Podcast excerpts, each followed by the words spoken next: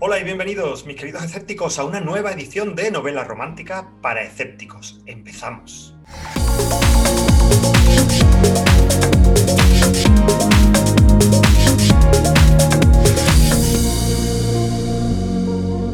No sé si sabes que solo el 3% de lo que se lee en Estados Unidos proviene de un idioma diferente al inglés, o sea, son traducciones.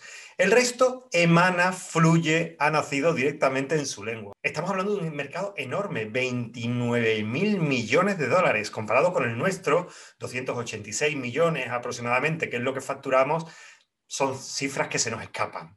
Pues bien, de este país de 320 millones de habitantes, sería interesantísimo poder introducirse como escritores. Y también es muy interesante lo que ellos nos reportan como autores, a nosotros, a los lectores.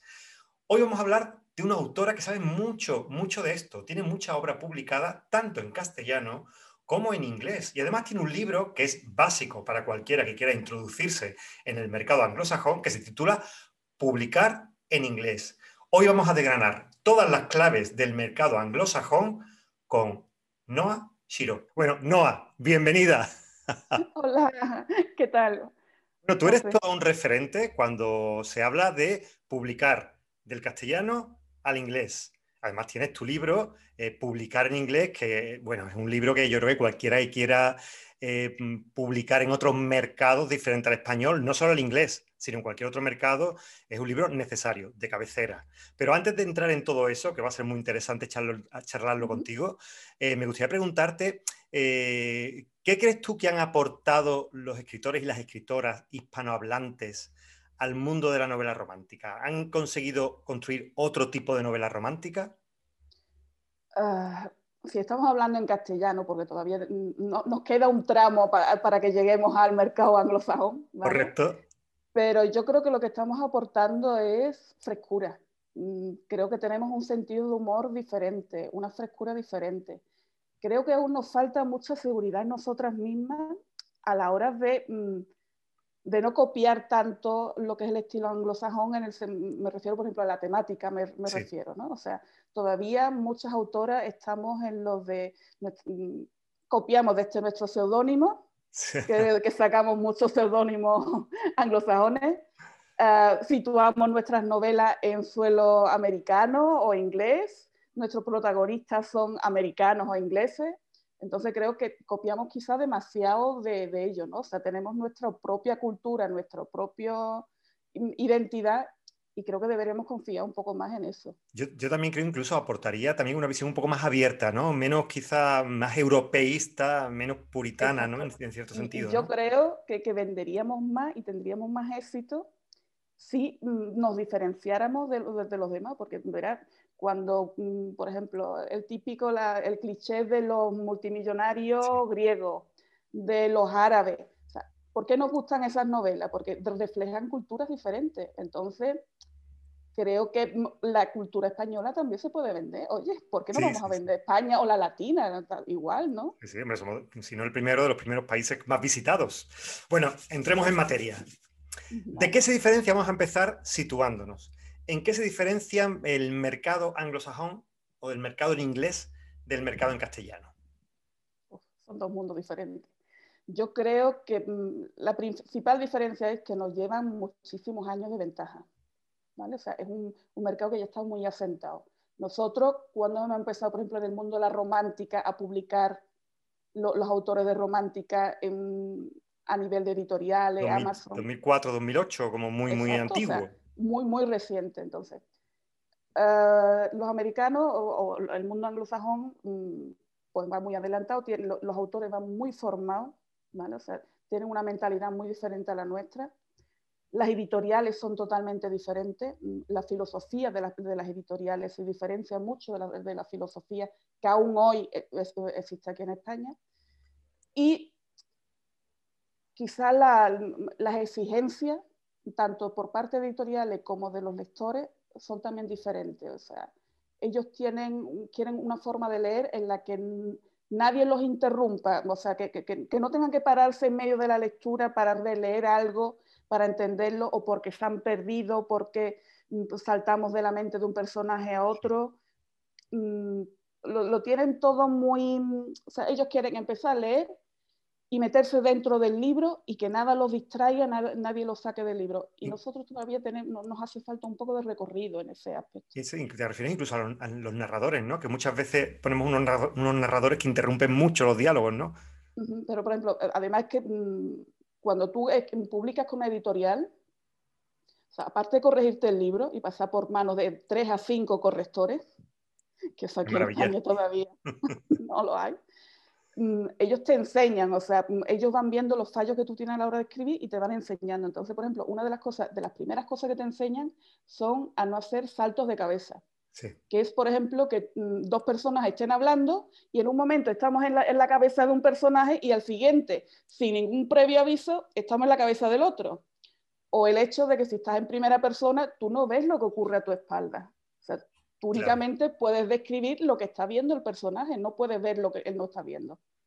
Entonces, son pequeños detalles que nos perdemos un poco aquí todavía en, Qué interesante. Noah, mm, ¿qué tres, ¿qué tres consejos darías tú a alguien que se quiera lanzar al mercado anglosajón? Porque claro, traducir un libro es simplemente cuestión de querer hacer una inversión. Pero una vez que tienes tu libro traducido, eh, ¿qué tres consejos darías? Yo, yo, es que tengo más de tres consejos.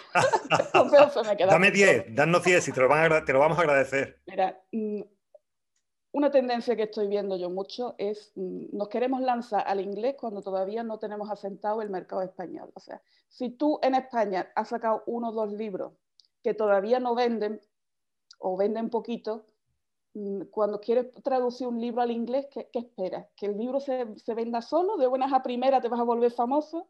No tiene sentido. Tienes que primero crear una carrera Mm, con, una cierta lógica, ¿no? O sea, te tienes que planificar, tienes que tener una, unas estrategias a la hora de, de pasar del mercado español al, anglosajón.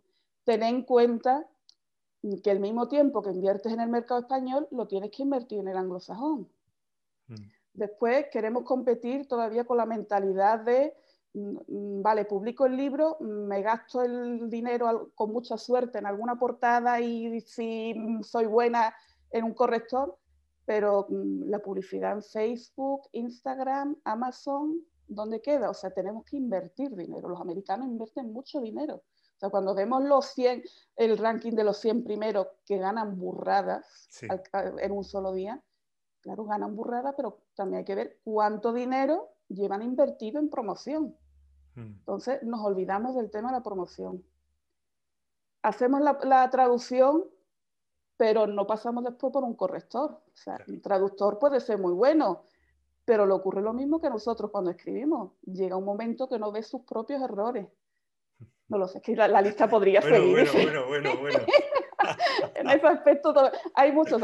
no, no es imposible triunfar en el mercado americano, pero hay que tener las ideas muy claras y, tienes que informarte muy bien del, del, mercado en el que te quieres Al que te estás dirigiendo. Eh, tú eres una mujer multicultural, una mezcla de española, alemana, italiana, latinoamericana, gitana. Esa, ese, maravilloso, ese maravilloso mestizaje que yo creo que lo enriquece todo. Desde, ese, desde, esa perspectiva y de gran conocedora del mercado anglosajón y que has publicado, eh, ¿cómo ves tú el mundo de la novela romántica en nuestra lengua? En la, lengua castellana en este caso. Yo creo que antes me adelanté un poco a, esta pregunta, ¿no? Yo creo que todavía reflejamos demasiado poco de nuestra cultura. yo creo que tenemos mm, nuestros propios valores, nuestras propias traducciones, y todo eso lo deberíamos reflejar un poco más en la, en la literatura que estamos creando, porque aparte de, la visión que también da de España, porque tenemos que tener en cuenta que en muchos sitios de España, hay no de España, del mundo, la idea que tienen todavía es la de los inmigrantes sin apenas cultura, sin apenas saber leer y escribir, que, han ido a otros países a buscar trabajo. Entonces, muchas veces nos ven todavía de una forma muy estereotipada. estereotipada, estereotipada. Es que tampoco es una palabra muy complicada, ¿eh? Exacto. Entonces, tenemos la posibilidad de darnos a conocer de dar un granito, o sea, de diferenciarnos de autora americana o inglesa o anglosajona en, general, de otros países. Y no sé, yo no sé cómo serán las demás como lectora. A mí es que me, gusta aprender cosas a través de la, lectura. Entonces, Oye, los americanos tienen su, mm, su, Santa Claus y su Papá Noel, pero si nosotros escribimos algo sobre Navidades o, una historia navideña, lo lógico es que salgan los Reyes Magos, que salgan las cabalgatas de los Reyes Magos, algo diferente, ¿no? Entiendo yo. Sí, sí, además para lanzar ese tipo de mercados debe ser así, ¿no?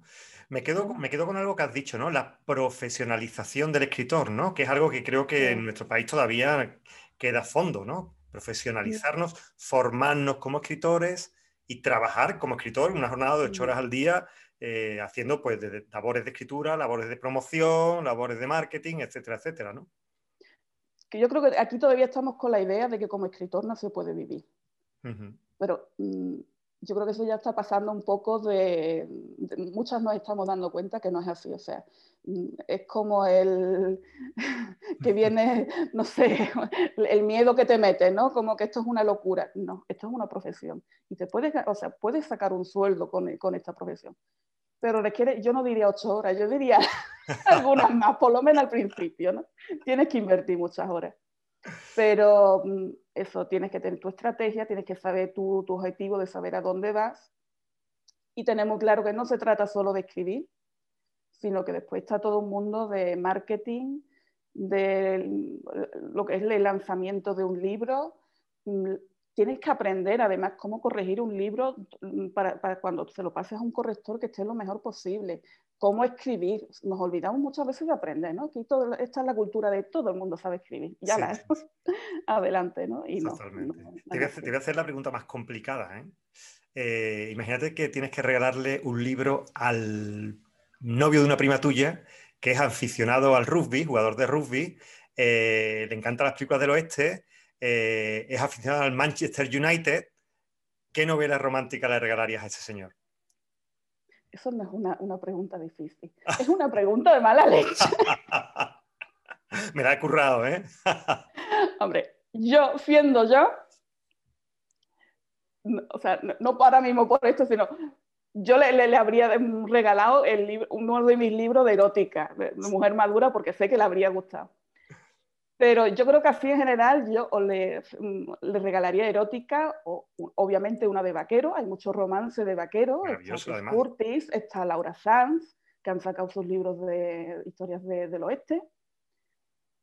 O bueno, de rugby, por ejemplo, Alisa Bronte sacó uno de, de rugby hace, creo que este año pasado, lo, sacó, ¿no? O sea, hay de todo, o sea, hay para todos los gustos, hay romántica para todos los gustos. Es una de las cosas más interesantes de la novela romántica, ¿eh? que cojas el tema que cojas, siempre hay una novela o, escrita en España o fuera que, que, puede cubrir ese espacio, ¿no? Sí, sí, además. Eh, me encantaría un poco que les contaras a nuestros lectores tu trayectoria, porque lo he dejado un poco al final, que normalmente se hace al principio, ¿no? Pero eres una persona con una trayectoria muy atractiva y muy interesante como escritora. Muy rara, más bien, más bien rara, porque lo cierto es que empecé en Estados Unidos, o sea, publicando con editoriales anglosajonas, antes que, que aquí en español. Y la verdad, yo creo que a mí, me encanta, ¿verdad? me encanta, pero no ya del punto de vista de, de haber conseguido publicar con las editoriales, que a mí me hacía ilusión. O sea, cuando tú eres lectora tú y, te pasas escritora con las primeras editoriales con las que quieres publicar, es con las que tú has estado leyendo, ¿no? O sea, aquí en España, por ejemplo, empecé a, a, leer Arlequín, pues obviamente quiero publicar con Arlequín, que hay algo por ahí. Ah. Pero, por ejemplo, yo, el Horascape era con, con, con el que yo soñaba, entonces era un mundo, porque eran las primeras autoras americanas que habían empezado a ganar dinero, consiguieron ganar dinero realmente con, con, este con el Horascape. Y estamos hablando de 5 a 6 cifras por autora al año. entonces, la verdad es que sí, que me hizo mucha ilusión. Pero fue todo cuestión de casualidad y además muy... yo empecé a escribir en inglés, pero por practicar inglés, ¿no? no para que me publicaran, ¿no? Y sí, después pasé al español y la verdad es que me ha ido muy bien también. Sí, hombre, eres una autora muy conocida y sobre todo muy vendida. Bueno, muy vendida, que venden mucho, quiero decir. Eso sí coincido, lo, de que muy conocida todavía no, pero sí, la verdad es que, me van las cosas muy bien. Bueno, eh, Muso a tiempo completo, tu última novela está, vamos, acabadita de salir del horno. Eh, Háblanos un poco de ella, cuéntanos, ¿qué nos vamos a encontrar? Pues para empezar, una novela sobre una escritora, o sea, esta vez la protagonista es una escritora. Yo creo que, que, que la dejamos a escritoras muy ahí, como que nos da miedo escribir sobre las escritoras, ¿no? Y es una escritora que, bueno, tú sabes que muchas tenemos nuestros musos, tenemos nuestros personajes ya en mente muchas veces a la hora de escribir, cuando nos organizamos. Y esta autora se encuentra, se topa con su muso cuando menos se lo espera, ¿no? Y, pero claro, los musos, una cosa es como tú te creas a ese personaje, como en qué conviertes a esa persona famosa y otra cosa después la realidad que no puede ser tan perfecta como, como lo que tú te crees. ¿no? Menos, mal. Menos mal. Entonces la historia va un poco por ahí. Bueno, yo creo que nos va a encantar. Em, ahora me gustaría que nos recomendaras una novela. Yo siempre le pido a nuestras invitadas que nos recomienden una novela. En tu caso, el reto es el siguiente. Mm, como eres una muy buena conocedora del mercado anglosajón, me gustaría que nos, que nos recomendaras una novela de una autora norteamericana, si es posible que haya publicado en castellano, si no, no pasa nada, que aún no sea una autora conocida, pero que tú creas que ahí hay un futuro, ahí hay una trayectoria. Um, yo diría que cualquier novela de January Bay. Mm, ella mm, empezó también en el Horascape. Es una autora a la que yo creo que lo que le falla es el marketing precisamente, pero escribe muy bien. O sea, de hecho, mm, eh, ¿cómo se diría? Tech, uh, Totally Bound. Uh, no sé, hay, una editorial que es Tech que, apuesta por ella, tiene ya varios libros con, ella y demás, y yo creo que, sí, pero hay tantísimas autoras que, es difícil, es como en español. ¿no? Sí, creo que nos has hecho una buena, una buena recomendación, la buscaremos y la tendremos aquí también. Eh, y por último, mira, eh, ya te, libero. Eh, yo siempre al final busco en redes sociales comentarios, ¿vale? De personas, que por supuesto no la cito, no me parece que sea correcto citarla, pero que me llaman la atención porque mm, como este programa se llama Novela Romántica para Escépticos, me, me, sugieren que son personas que a lo mejor no comprenden todavía bien la novela romántica o que la conocen muy bien y tienen juicios de valor muy sólidos. Y a mí me gusta compartirlos como he invitado un par de ellos y que tú me des su opinión. Voy con el primero, ¿vale? Dice así. Eh, en novela romántica no hemos conseguido alcanzar los estándares de cantidad de otros países. ¿Qué piensas? De cantidad. Perdón, de calidad. Uy, he dicho cantidad. Ah, de cantidad y calidad. Mm, yo creo que hay que mm, hay de todo. O sea, eh, como comentó, hay escritoras y novelas muy buenas y que yo creo que no tienen nada que envidiarle a los estándares de calidad de, otro, de otros países. Y hay novelas en las que aún se tiene que trabajar un poco más, pero eso es un poco como, pues eso, necesitamos ese aprendizaje, ¿no? Y sí, ¿verdad? Porque en, español no está mal, por ejemplo, los saltos de cabeza no están no, está mal visto. es algo que las, editoriales, las editoriales lo admiten, con lo cual no está mal. Pero sí es cierto que a mí, en pro del, lector y de la comprensibilidad del texto, yo, por ejemplo, ese tipo de, consejos yo sí lo, implantaría aquí en español también. Perfecto. Eh, la segunda, eh, da igual dónde publiques. Si el libro es bueno, se venderá. Sí. ¿Qué piensa usted? Totalmente de acuerdo. Totalmente de acuerdo. Sí, hombre, cuando, cuando un libro tiene calidad y tiene la suerte de que se conoce, ¿no?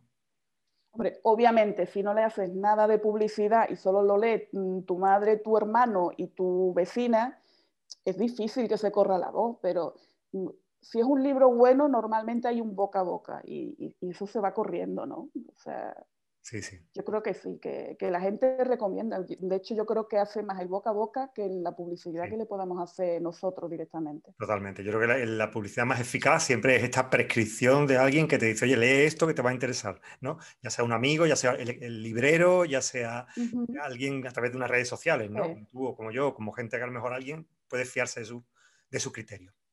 Bueno, Noah, qué gustazo hablar contigo. Lo mismo digo. Lo mismo digo. No, no he, profundizado mucho contigo por una razón muy sencilla.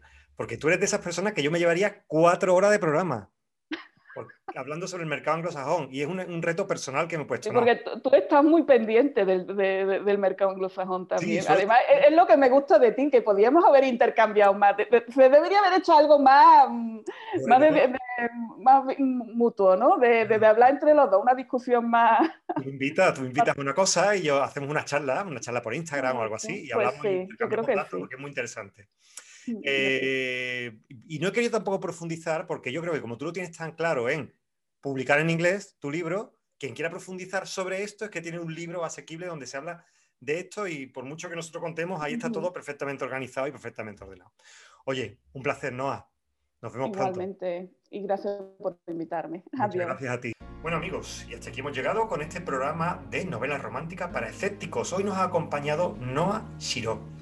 Interesante, ¿eh? Hoy ha sido uno de esos capítulos que cuando queramos lanzarnos a la aventura anglosajona tenemos que ponernoslo de fondo en los auriculares. Bueno, muchas gracias. Lo único que os pido es vernos la semana que viene. Disfruta.